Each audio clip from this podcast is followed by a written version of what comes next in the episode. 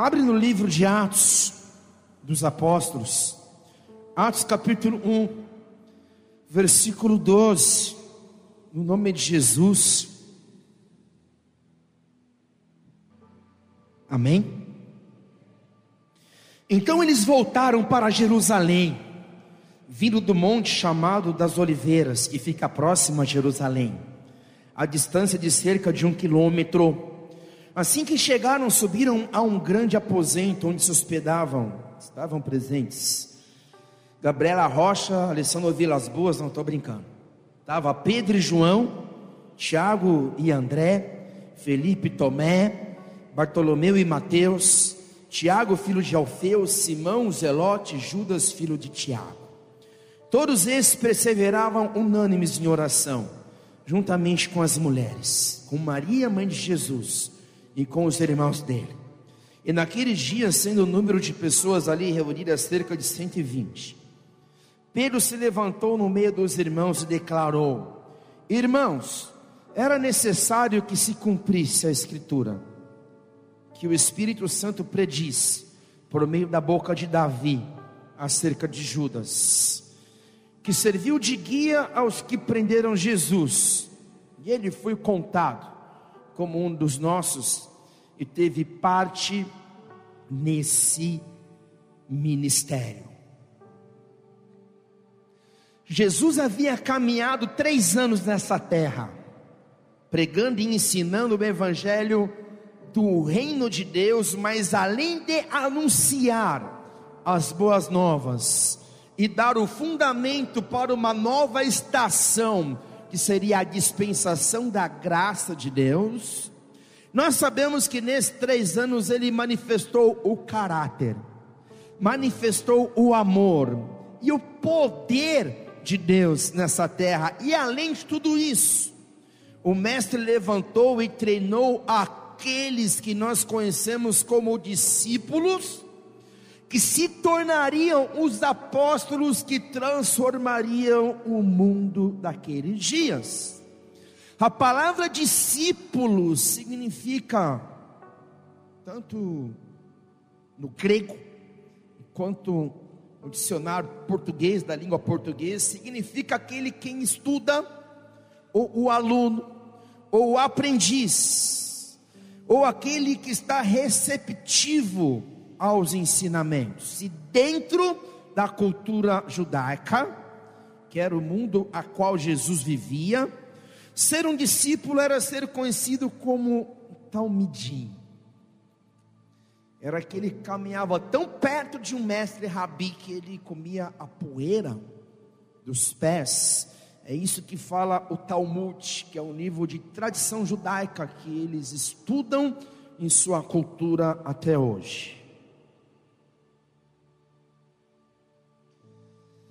O termo rabi, que vem de rabino, significa mestre, significa o seguidor.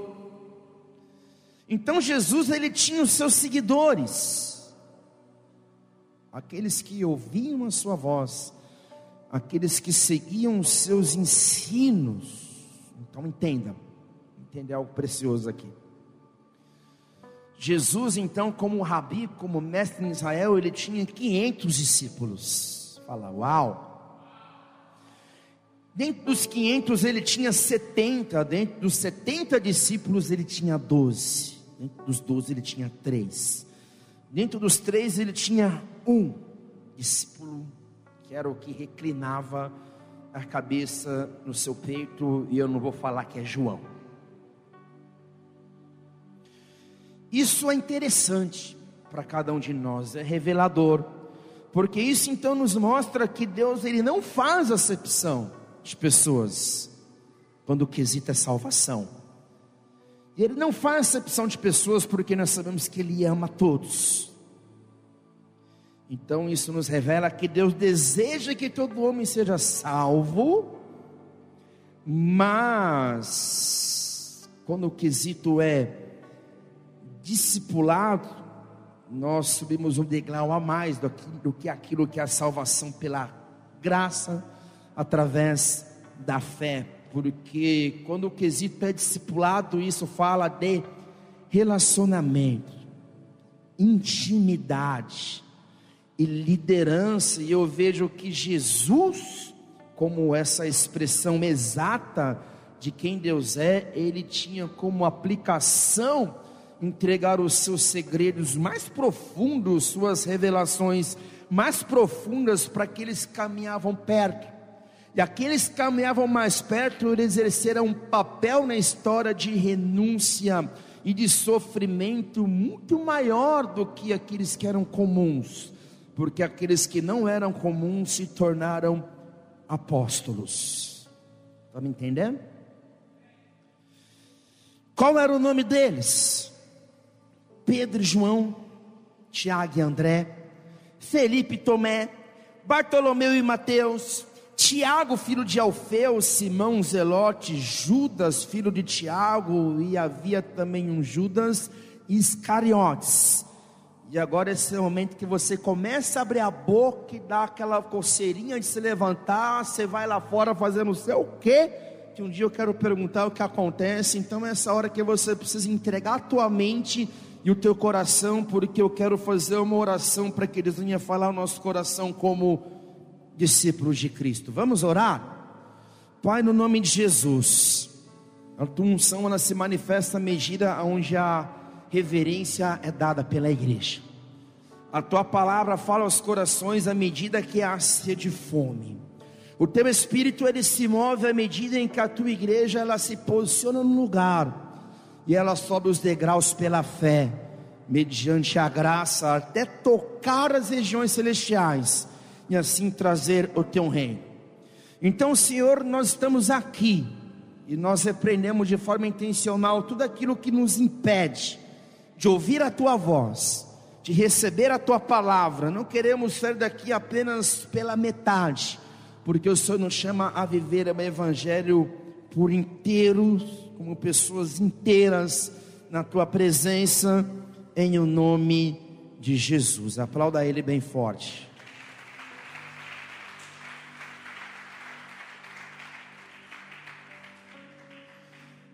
Doze homens foram escolhidos por Jesus, e o próprio Jesus escolheu, isso é relevante. Ele orou, ele jejuou e ele chamou esses doze personagens a segui-lo, e esses doze personagens seguiram Jesus por livre e espontânea vontade, ou seja, foram três anos o qual eles ouviram e aprenderam diretamente com a fome, eles foram privilegiados de serem ensinados pelo Cristo vivo, eles vivenciaram cegos enxergando, paralíticos andando, mudos voltando à fala, mortos ressuscitaram diante de seus olhos, ou seja, foram uma intensidade de três anos, um três anos de preparo, três anos de treinamento que tinha como objetivo de transformar pessoas comuns,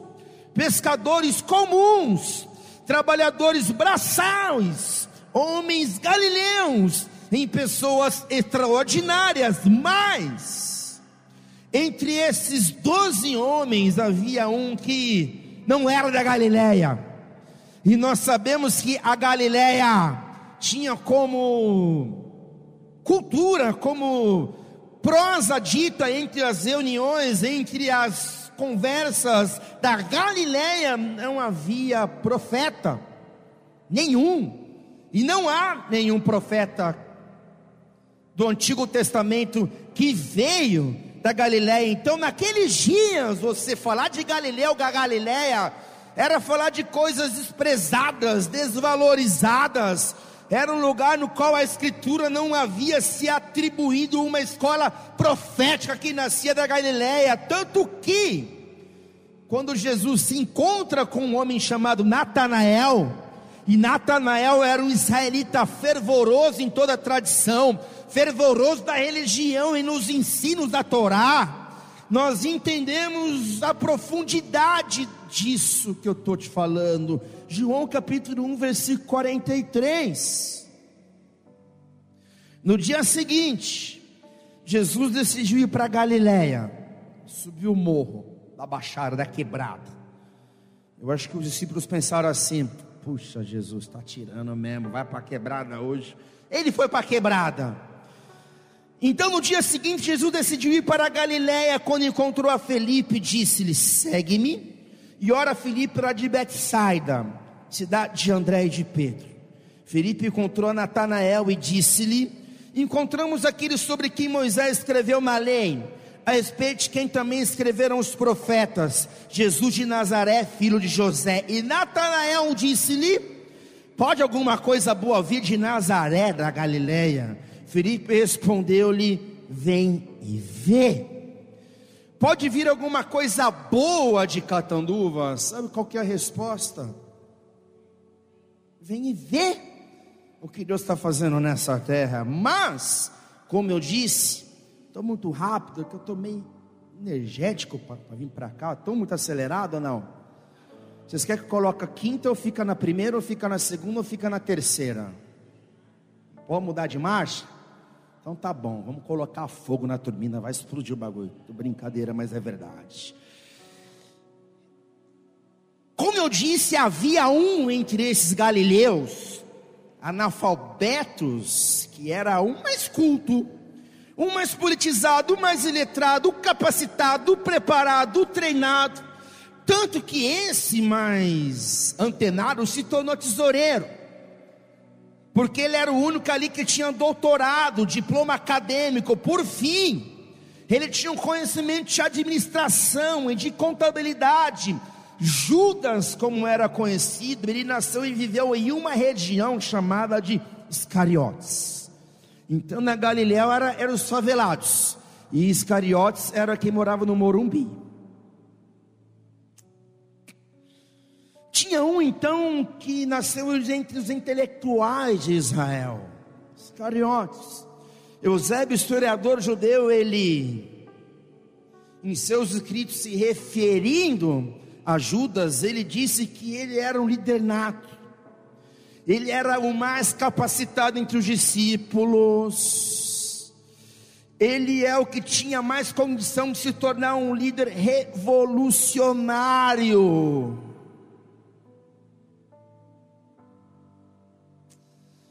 ele tinha condições de ser líder, de estar com Cristo de fato. Ele enxergou em Jesus já de primeira instância, ele viu que os outros não viram, porque ele enxergou em Jesus um líder revolucionário, que teria condição, porque ele também era assim, ele tinha uma visão definida. Ele queria libertar o povo da escravidão, o povo da Judéia, de toda a Galileia e os confins de Israel. Ele queria libertar esse povo da escravidão de Roma. é o cara. Eu li há um bom tempo atrás uma matéria de um famoso psiquiatra que fez uma análise clínica de Simão Pedro Galileu e de Judas Iscariotes. E essa análise levou a uma conclusão de que Pedro era maluco, desequilibrado mentalmente, e que ele nunca poderia se tornar líder da igreja, e que o único entre os doze que tinha as qualidades para assumir a liderança seria Judas. Lembra que Jesus orou para escolher os doze? Então Judas ele foi escolhido de forma correta por Jesus. E um dia também, como os outros doze, Jesus ouviu falar, Judas ouviu falar de Jesus. Judas, de forma racional e através de seu livre-arbítrio, ele aceitou o convite e começou a seguir Jesus de forma legítima. Sabe por quê? Repito, entre os doze, Judas foi o único que encontrou um Jesus revolucionário. Ele enxergou Jesus como o libertador. Ele entendeu que Jesus era o Messias da Escritura. E que Jesus devolveria a supremacia ao reino de Israel e que libertaria todos os judeus do jugo da opressão de Roma.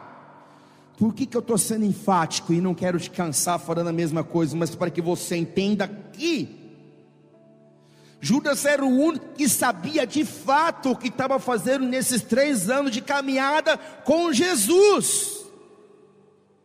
Então, sem querer, querendo, mas querendo ser o advogado do diabo, entre aspas, nesse caso aqui, que a gente parece uma sensação que eu estou numa corte, uma sensação que eu estou num lugar em que a gente está, não sei, cara, é uma sensação diferente aqui, de algo maior, mas enfim, como se estivéssemos numa Suprema Corte onde Cristo está sentado nesse momento.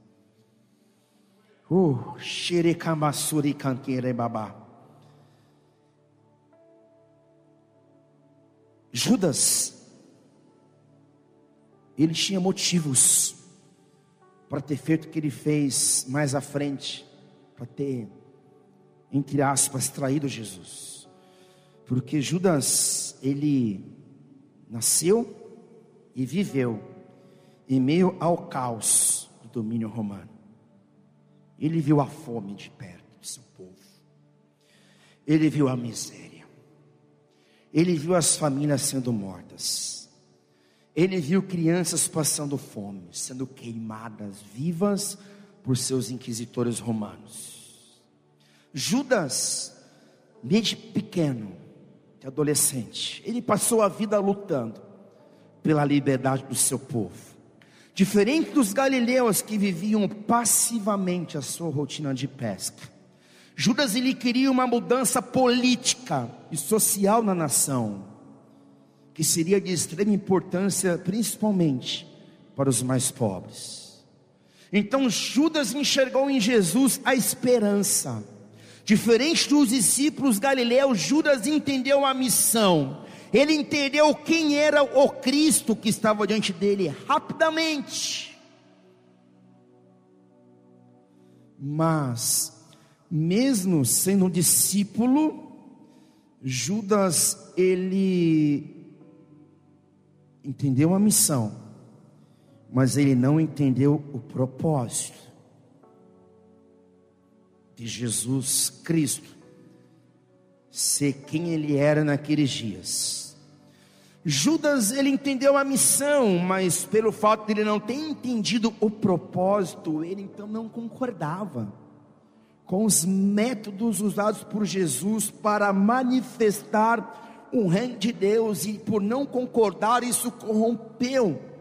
Isso levou a usar meios e maneiras obscuras, como desviar dinheiro das ofertas que eram dadas para Jesus, ou seja, ele deixou ser roubado em sua essência.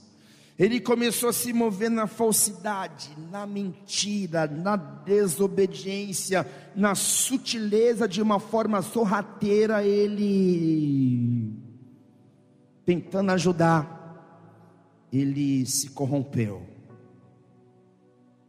O que Judas queria é que Jesus usasse todo o recurso que ele tinha dos céus e da terra, e que ele detonasse, derrotasse Roma, e pela força ele restaurasse, transformasse o caos social e político causado por um governo opressor, e assim inaugurasse de fato aquilo que era o reinado davídico, que foi um reino de paz e prosperidade no meio do seu povo, que era o povo de Deus. Tanto é verdade isso que em João 14, versículo 21, vocês estão aqui? Está muito fora da realidade? Está muito longe?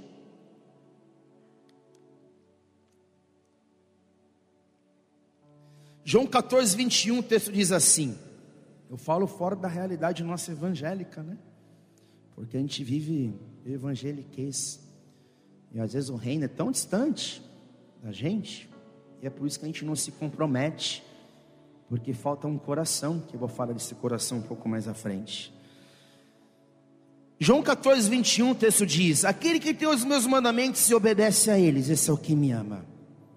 E aquele que me ama será amado por meu Pai e eu também o amarei e me revelarei a ele. Então perguntou-lhe Judas: Senhor, mas por que te revelarás a nós e não ao mundo? Vou repetir algumas coisas para que isso fique impregnado dentro de você, para que você entenda o que teu pastor entende, o que nós pensamos como igreja. Judas queria que Jesus realizasse se manifestasse o mundo a partir da sua ótica de liderança. Não é assim muitas vezes? Nós queremos que a igreja vive e se manifeste a partir da nossa ótica como ovelha.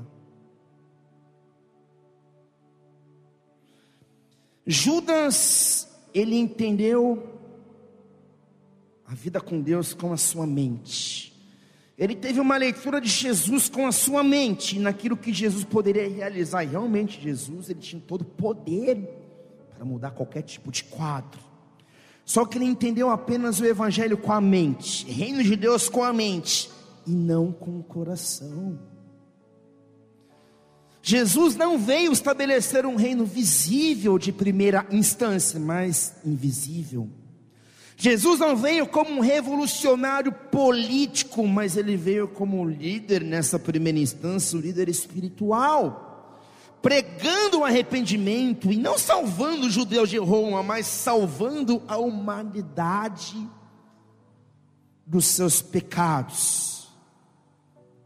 Então, por isso, quando Judas percebe que Jesus morreria em uma cruz, na sua mente ele se escandaliza, e ele usa a sua razão, e ele deve ter pensado assim: esse será o nosso fracasso. Se Jesus não mudar a sua visão de liderança, se Jesus não mudar o seu discurso e suas atitudes, vidas se perderão e todos nós vamos morrer. Então Judas estava bem intencionado. Quando Judas trai e vende Jesus, entrega ele à morte aos seus inquisitores por 30 moedas de prata, ele achava que estava fazendo um grande serviço a Deus e a toda a nação de Israel. Então, ele se prepara. Ele vende Jesus por 30 moedas, porque ele esperava que Jesus fosse ter uma reação. Ele esperava que Jesus fosse se levantar como ali a um guerreiro. Ele esperava que Jesus então entrasse em guerra, só que não foi isso que aconteceu. Pelo contrário, Jesus poderia ter reagido aos inquisitores da cruz, ter convocado uma guarda armada de anjos, a quantidade que ele queria, só que em vez dele pagar na mesma moeda, olho por olho, dente por dente, Jesus ele se entrega. Mateus 26, versículo 14. E aconteceu que um dos doze, chamado Judas Iscariotes, foi ao encontro do chefe dos sacerdotes e lhe propôs: que me dareis caso eu vou entregue? E lhe pagaram o preço, 30 moedas de prata. E desse momento diante procurava Judas uma ocasião apropriada para entregar Jesus. Então aqui, vocês estão entendendo a mensagem? Fala amém. Pelo amor de Deus. Misericórdia, Deus. Lucas 22, 47. Enquanto ele ainda falava, chegou uma multidão seguindo a Judas, um dos doze. E ele se aproximou de Jesus para saudá-lo com um beijo. Um dos significados da palavra beijo na Escritura, tanto no hebraico quanto no grego, é adoração. Ele beijou Jesus, então ele adorou Jesus. E Jesus, no entanto, lhe arguiu: Judas, por meio de um ósculo, de um beijo, está traindo o filho do homem. Então entenda uma coisa importante. Judas, ele amava Jesus. Por isso beijou. Judas, ele está agindo com base na sua razão. Por isso ele se frustrou com Jesus. Por isso ele permitiu Satanás dominar seu coração. Por isso ele vendeu seu líder, mestre e Messias, por 30 moedas.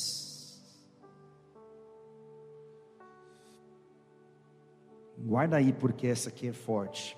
Falo ou não falo, Espírito Santo? Falo, É incrível que todo traidor, todo aquele que trai família, todo aquele que trai amigos, todo aquele que destrói ministérios inteiros, todo aquele que falta com a palavra, todo aquele que muitas vezes se move de forma sorrateira nos bastidores e faz um desserviço ao corpo de Cristo, muitas vezes é alguém motivo ou motivado com um discurso nobre, ou seja, o povo está sofrendo, e é preciso fazer algo. O pastor está perdido, fora da visão, ele não cuida das pessoas, então eu preciso fazer algo, e mesmo quebrando princípios da palavra de autoridade, de obediência, ele ou ela ou eles se acham na razão, então sabe quem são ou sabe quem é? Judas.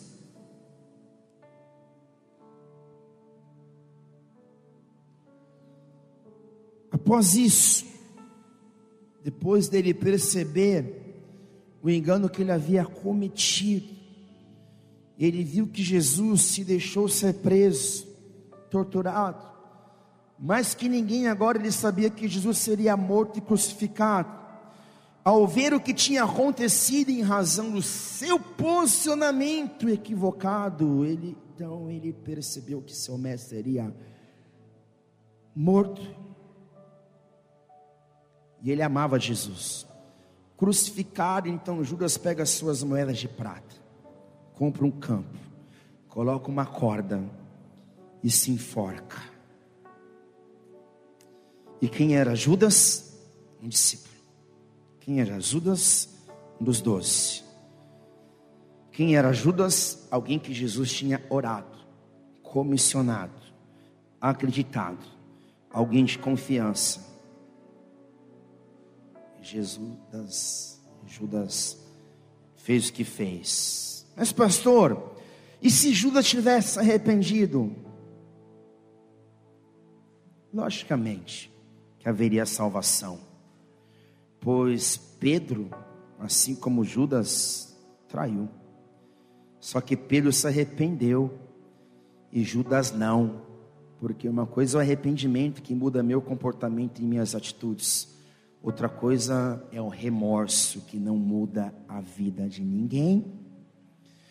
Remorso e culpa levou Judas a tirar sua própria vida. Tirar sua própria vida. Nós vivemos talvez o tempo mais difícil da história. Quem lê história? Quem ouve a história? Porque a história do mundo fala. Nós vivemos um tempo em que os Judas Iscariotes, eles estão em todos os setores da sociedade. Estão na empresa, estão no mundo dos negócios, estão dentro da atuação política, estão em todos os lugares, inclusive eles estão na igreja.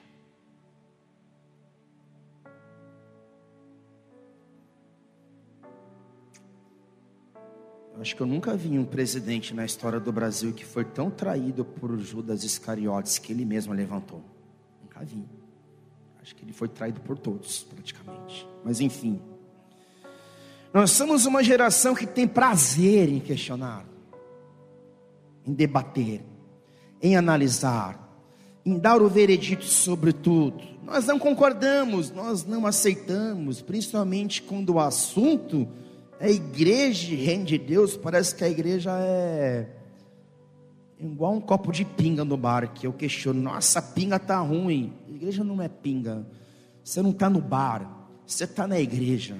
Você não está no, no boteco, você está vivendo um reino, você não está ouvindo uma palestra, você não está ouvindo contifada, você está ouvindo a palavra de Deus, você não vem aqui para passar tempo, você vem aqui para adorar, você vem aqui para cultuar, você não é voluntário, você é servo, você é ministro, então temor e tremor, temor na presença, você não está perdendo tempo, quem perde tempo é quem está ali comendo bolo de fubá e jogando conversa fora. Você está cultuando, você está na presença, você está no ambiente de glória. E no ambiente de glória é necessário temor, é necessário pudor, é necessário reverência. Você está semeando oferta, você não está ajudando com migalha, você está semeando no reino, porque você não é qualquer um, você é sacerdote, você é filho, você é filha. Nós estamos numa reunião, estamos numa auditoria, celestial, onde estão aqueles do qual sangue alcançou. Então, maior que o Congresso Nacional é a reunião da igreja. Então, eleve o nível, porque Deus está na casa em o nome de Jesus. Eu tinha que falar isso. E eu posso falar isso porque eu sou pastor dessa casa e o microfone está na minha mão. Aleluia, aleluia, aleluia, aleluia. Timóteo capítulo 3, versículo 6.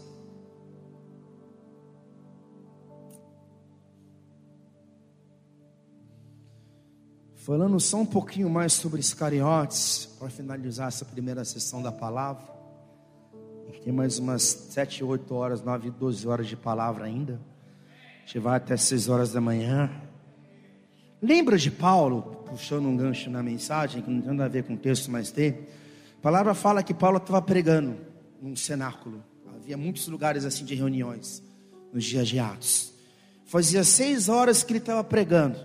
Aí um cara chamado Eutico, cara, estava ali sentado na janela e estava tão cansado de ouvir, porque dá, dá sono, dá sono, dá sono, só que ele estava tão cansado de ouvir Paulo falar, que de repente ele cai na janela, pum, quebra o pescoço e morre. Aí até quem estava com sono no culto já levanta, o que aconteceu? Que é assim que acontece, né? Você dá um B.O. ali, já todo mundo, uh, até aquele aqui que aconteceu, vou lá fora. Aí começou a trazer um alvoroço. Sabe o que Paulo fez? Paulo foi lá e falou: Ele não morreu, ele está dormindo. Orou para o Eutico, o Eutico ressuscitou, ficou de pé. Sabe o que causou na reunião? Causou um avivamento tão grande que Paulo falou mais 12 horas. Falou, uau!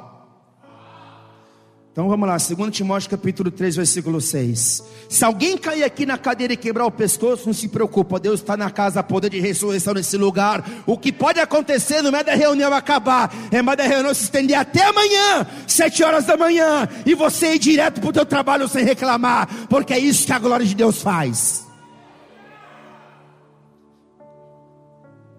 Ah, eu acho que eu era para mim ser pastor da Assembleia de 50 anos atrás. Eu ia ajudar Billy Graham a carregar a mala dele. 2 Timóteo 3, versículo 6.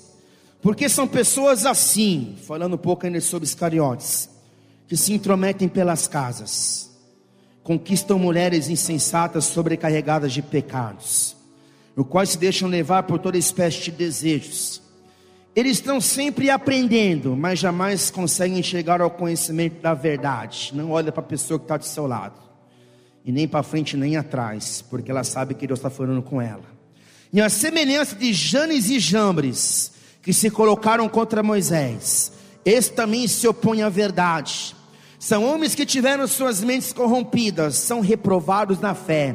Contudo, não irão longe, pois, como no caso daqueles opositores, a insensatez que lhes é própria se manifestará claramente a todos. Então, cuidado! Nós estamos num tempo em que aquilo que é dito debaixo do telhado é colocado à luz. Cuidado, porque Janes e Jambres, assim como Iscariotes, se opuseram àquilo que Deus estava realizando. E por se oporem àquilo que era a pregação do Evangelho, o fim deles foi drástico.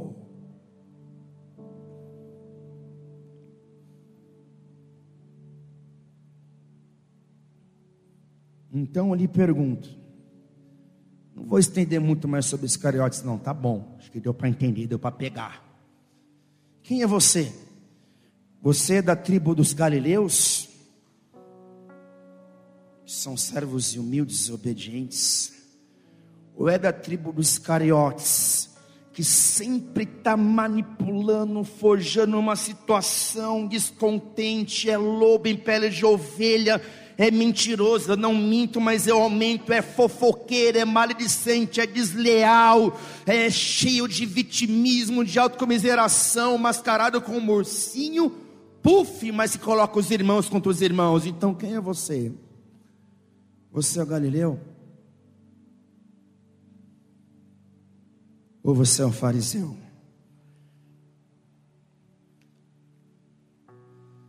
Mas está muito chato já falar de Iscariotes, né? Vamos mudar a atmosfera, vamos sair desse peso. Quero ver na célula quem vai ter coragem de falar de Iscariotes. Vai ser cabra macho. Mas enfim, então nós chegamos na metade da mensagem. Eu queria acabar a palavra, mas eu preciso continuar. E eu quero voltar lá para Atos capítulo 1, versículo 15, a narrativa de Pedro.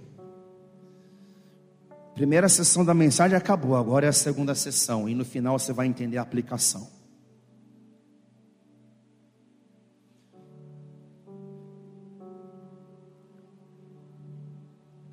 Naqueles dias, sendo o número de pessoas ali reunidas cerca de 120, Pedro se levantou no meio dos irmãos e declarou: Irmãos, era necessário que se cumprisse a escritura que o Espírito Santo predisse por meio da boca de Davi acerca de Judas, que a gente acabou de falar sobre ele, que serviu de guia aos que prenderam Jesus, porque Judas havia morrido, morrido, morreu, e foi contado com um dos nossos e teve parte nesse ministério.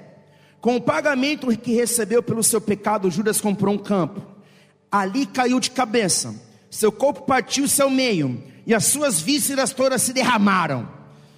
Todos em Jerusalém ficaram sabendo desse fato, de maneira que na própria língua deles essas terras passaram a se chamar Asodema, Alcedalma, que significa campo de sangue.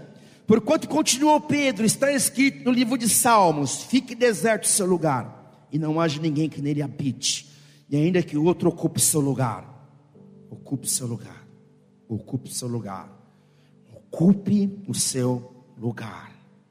Nós sabemos que após a morte de Judas, que foi protagonista dessa mensagem aqui agora, sabemos então que o quadro de liderança dos discípulos ficou desfalcado.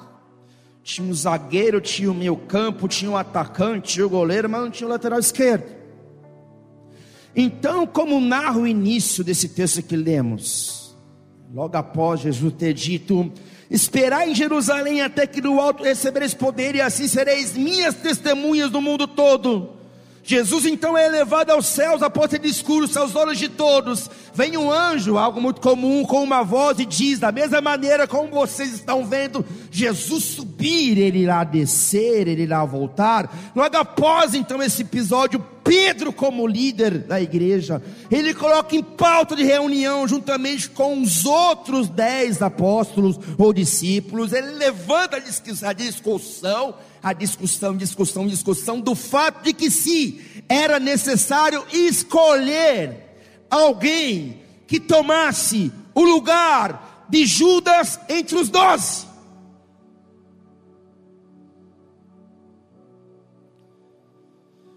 Atos 1, versículo 21. Sendo assim, é preciso que escolhamos um homem que estivera conosco durante todo o tempo em que o Senhor Jesus viveu entre nós, desde o batismo de João até o dia em que Jesus foi elevado dentre ao céu. É fundamental que um deles seja conosco, testemunha da sua ressurreição.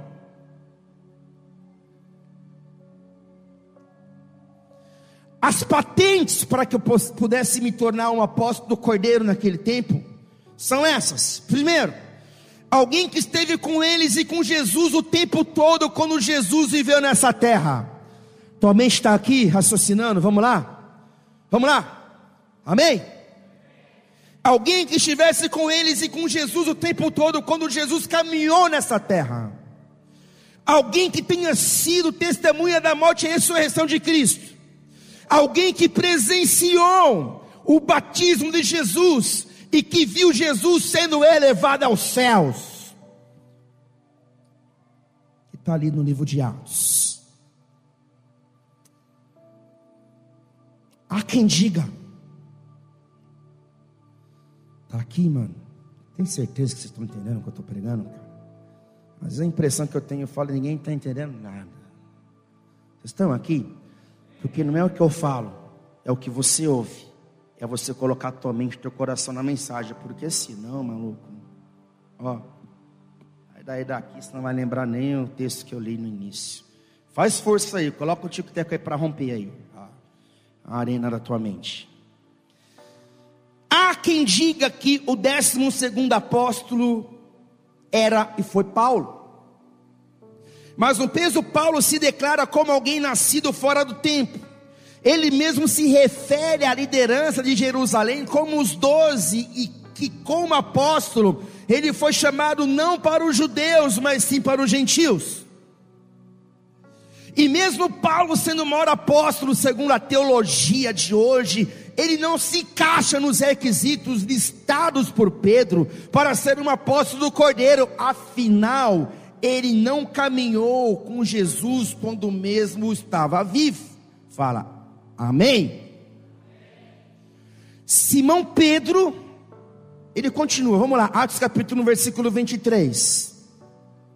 Então, com base nesses requisitos, Simão Pedro continua a eleição do apóstolo que seria o substituto de Judas. Cara, até na a Bíblia é clara que quando não funciona, eu sou substituído. Então a gente tem que parar de chorar. Ai, tomaram o meu lugar. Tomou porque você não tomou o ambiente, a geografia daquilo que Deus entregou para a tua vida. Então para de chorar deles, posiciona. Ninguém é eterno. Só Jesus é. Ninguém é eterno servindo a Deus.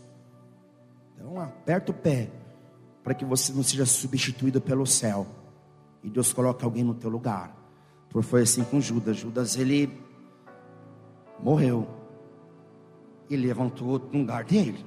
Então, Atos capítulo 1, versículo 23. Então propuseram dois nomes: José, chamado Barsabas, também conhecido como Justo, e Matias.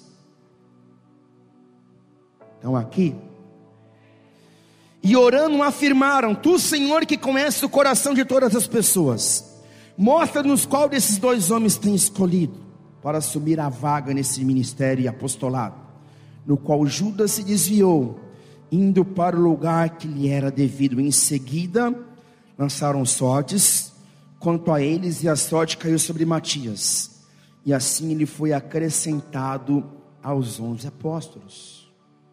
Lançar sortes para ter uma direção era uma prática permitida e aprovada por Deus em todo o Antigo Testamento. Era a mesma coisa como se fosse me dá um sinal, Deus. Eles não tinham provado ainda do acontecimento de Pentecostes. Demoraria mais ou menos uns dez dias para o Espírito se derramar em toda a sua plenitude sobre a terra. Então, o que eles tinham, eles se moveram no grau de conhecimento e revelação. Então, Deus, vamos jogar os dados. Ou é José, ou é Matias. E quem o dado apontar, esse será o substituto de Judas Iscariotes.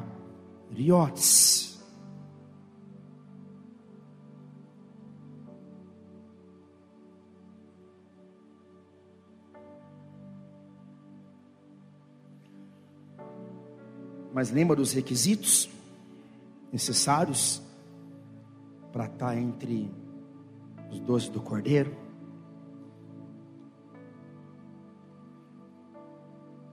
A Bíblia ela é um livro de chaves, de enigmas, e os detalhes fazem toda a diferença. Por que eu falo?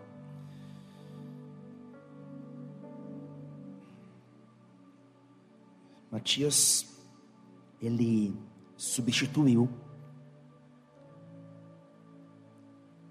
de forma legítima Judas. Mas Matias, ele tem uma coisa que muitas vezes falta para a gente, que é a legitimidade para assumir uma posição dentro do governo do reino de Deus. Matias, ele não caiu de paraquedas. Ele não sentou na janelinha, colocou o cotovelo aqui, uhul, cheguei. Não foi do nada. A Bíblia, a história, o Espírito Santo testifica essa verdade.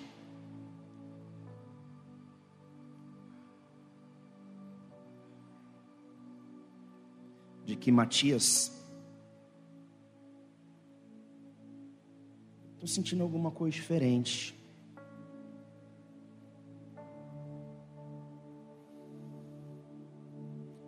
Vou falar no final. Matias, ele viveu entre os 70 discípulos. Lembra? É isso na mensagem. Matias, ele viveu entre os 12. Caminhava com Jesus. Ele tinha uma trajetória com Deus nessa terra. Por exemplo, quando Jesus curou cegos e enfermos, Matias estava lá. Quando Jesus ensinou sobre as bem-aventuranças, estava lá.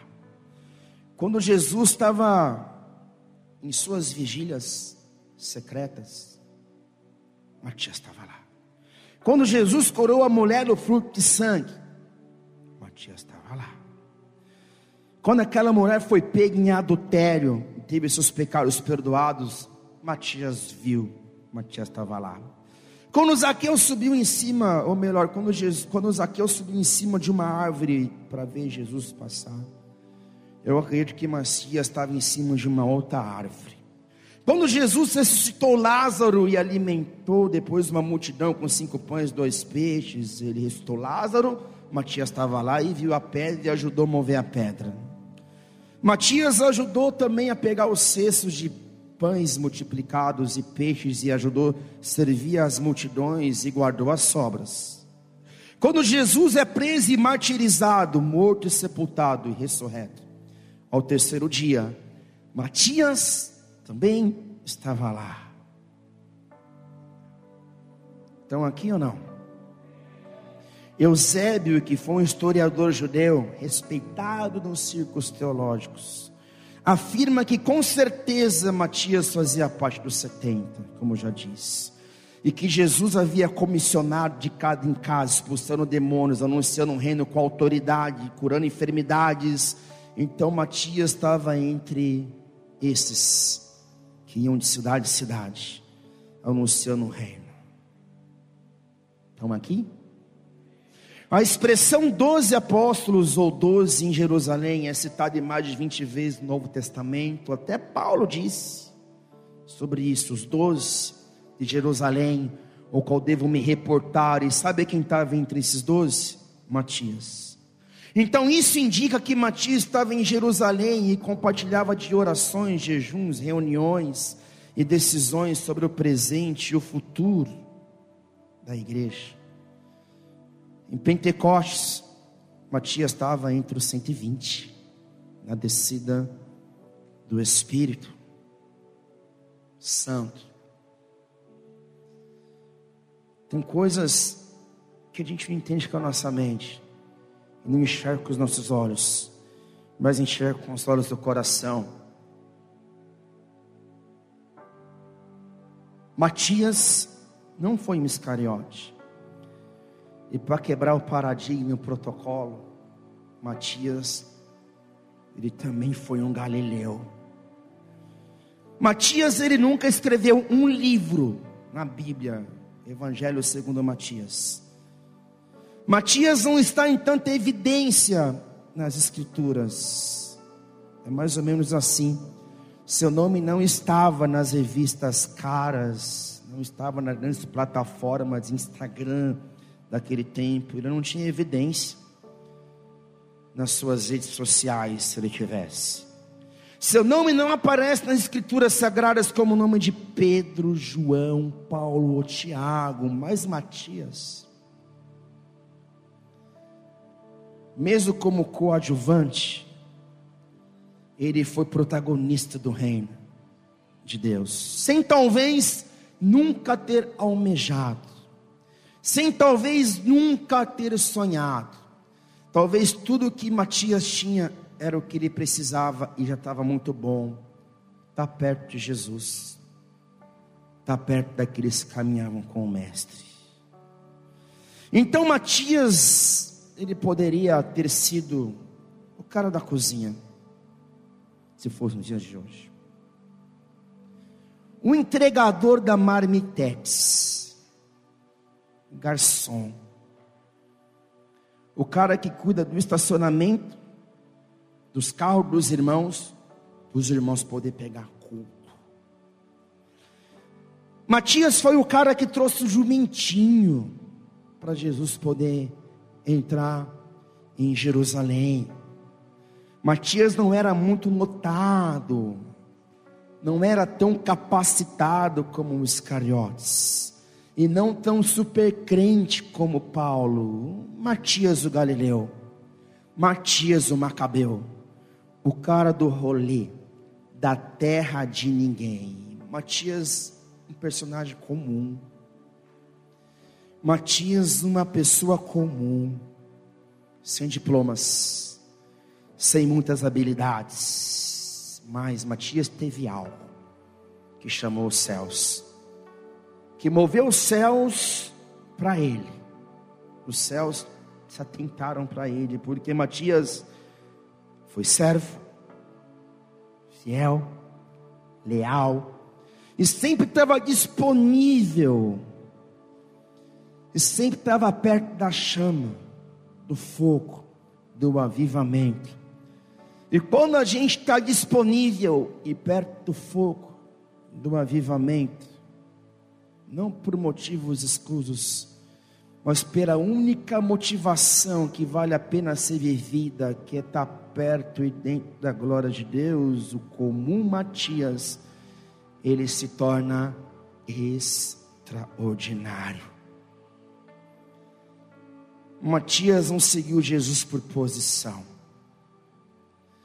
Matias não estava com os discípulos porque era a igreja mais top da cidade. Ah, eu tenho raiva quando alguém fala a igreja mais top. Para, top.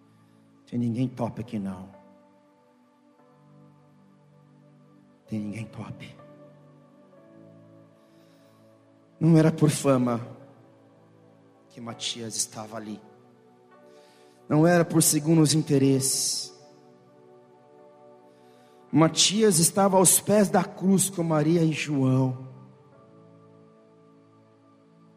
Mesmo seu nome não sendo citado, ele viu a crucificação, o martírio. Ele chorou lágrimas. chorou lágrimas.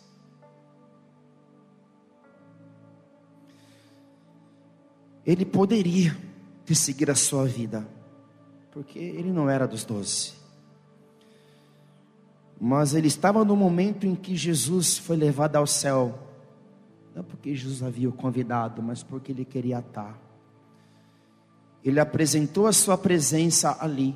Eu estou aqui, porque ele queria estar ali. Ele quis fazer parte dos 500 seguidores, dos 12, dos 120. Pentecostes, ele já era um apóstolo. Mas se ele não fosse apóstolo, ele estaria em Pentecostes do mesmo jeito, mesmo sem ser convidado.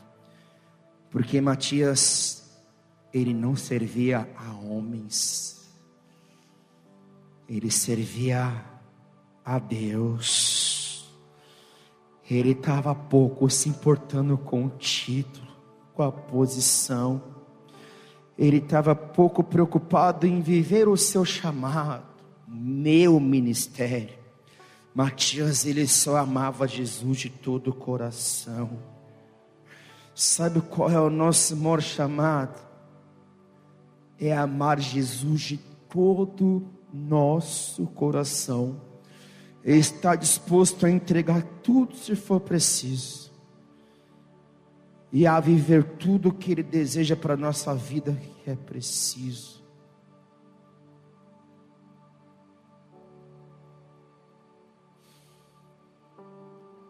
Do que adianta ter o nosso nome conhecido na terra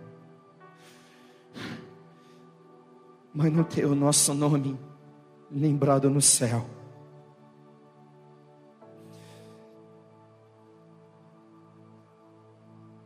Tem porteiro que vai ter o seu nome escrito em a galeria da fé. Tem anônimos que limparam o vaso sanitário domingo de manhã, que vão se assentar entre os 24 anciões. Uh, tem homens que entregaram marmita, que serviram de segunda a domingo, que realizaram renúncias, que nunca vão ser lembrados nessa terra, que não vão ser honrados nessa terra. Mas se quando chegarem nos céus,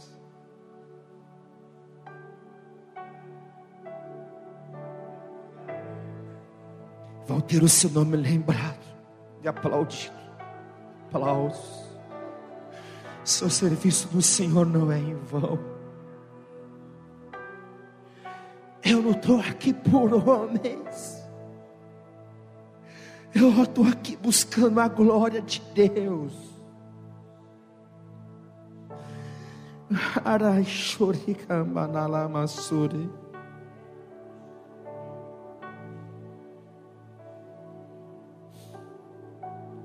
Matias, a tradição judaica fala que ele saiu de Jerusalém e ele é tão incendiado por amor a Jesus, tão grato. Ele não se sentia digno que ele foi até a Etiópia. Quando ele chegou na Etiópia, ele não foi recebido com aplausos, ele foi perseguido, mesmo perseguido, num nível de perseguição que a gente nunca provou, que a gente não sabe o que é, e eu me incluo nisso. Ele estabeleceu uma escola apostólica, uma escola profética, ele abriu igrejas em toda a África. Até que um dia ele foi martirizado e foi comido vivo por canibais na África.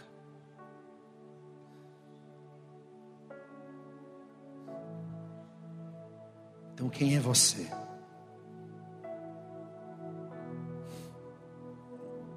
Judas ele foi o Matias ele foi o oposto de Judas. Judas tinha só ambições pessoais. Matias,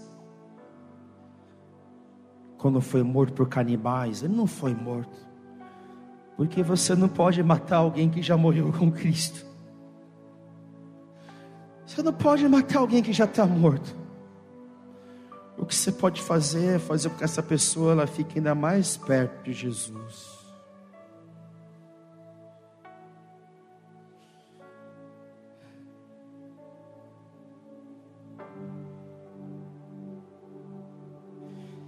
2019, nós tivemos uma semaninha. Deus falou comigo. Deus, Deus tem falado comigo. Volte a pregar aquela mensagem que você pregou há cinco anos atrás. Eu falei, cara, tem tanta coisa nova, Deus. Eu falei, Deus, eu Senhor, prega mais uma vez aquilo que você pregou há cinco anos atrás. Eu creio que não é só comigo que Deus tem falado essas coisas. Não que a gente tem que viver de odre, de vinho velho, de odre velho, não é nada disso. Mas é como se Deus estivesse falando assim: eu quero que eles escutem mais uma vez aquela mensagem sobre Matias. E eu lembro que eu estava em casa, estava dormindo, minha esposa é testemunha. Eu acordei pela manhã. E Deus falou assim nos meus ouvidos, cara. Eu escutei, como eu estou falando com você, eu escutei Deus falando. Matias, Matias, Matias, eu acordei da cama, já fui pesquisar sobre a vida desse homem. E eu me surpreendi. Como talvez você está surpreso hoje. Já ter ouvido falar de Matias tantas vezes, ou nunca na sua vida ter ouvido falar sobre ele. E Deus falou comigo. E eu entreguei essa mensagem para a igreja. E hoje é como se Deus estivesse nos levando mais uma vez para esse lugar. Para que a gente venha entender que se o nosso coração meu irmão, um coração de devoção a Jesus, tudo que a gente for fazer pelo reino vai ser apenas um peso, vai ser apenas um roubo que eu estou vivendo, apenas uma perca de tempo. Isso é o engano da igreja do século 21. Isso é o que a gente precisa trazer de volta dos nossos pais apostólicos. Esse coração.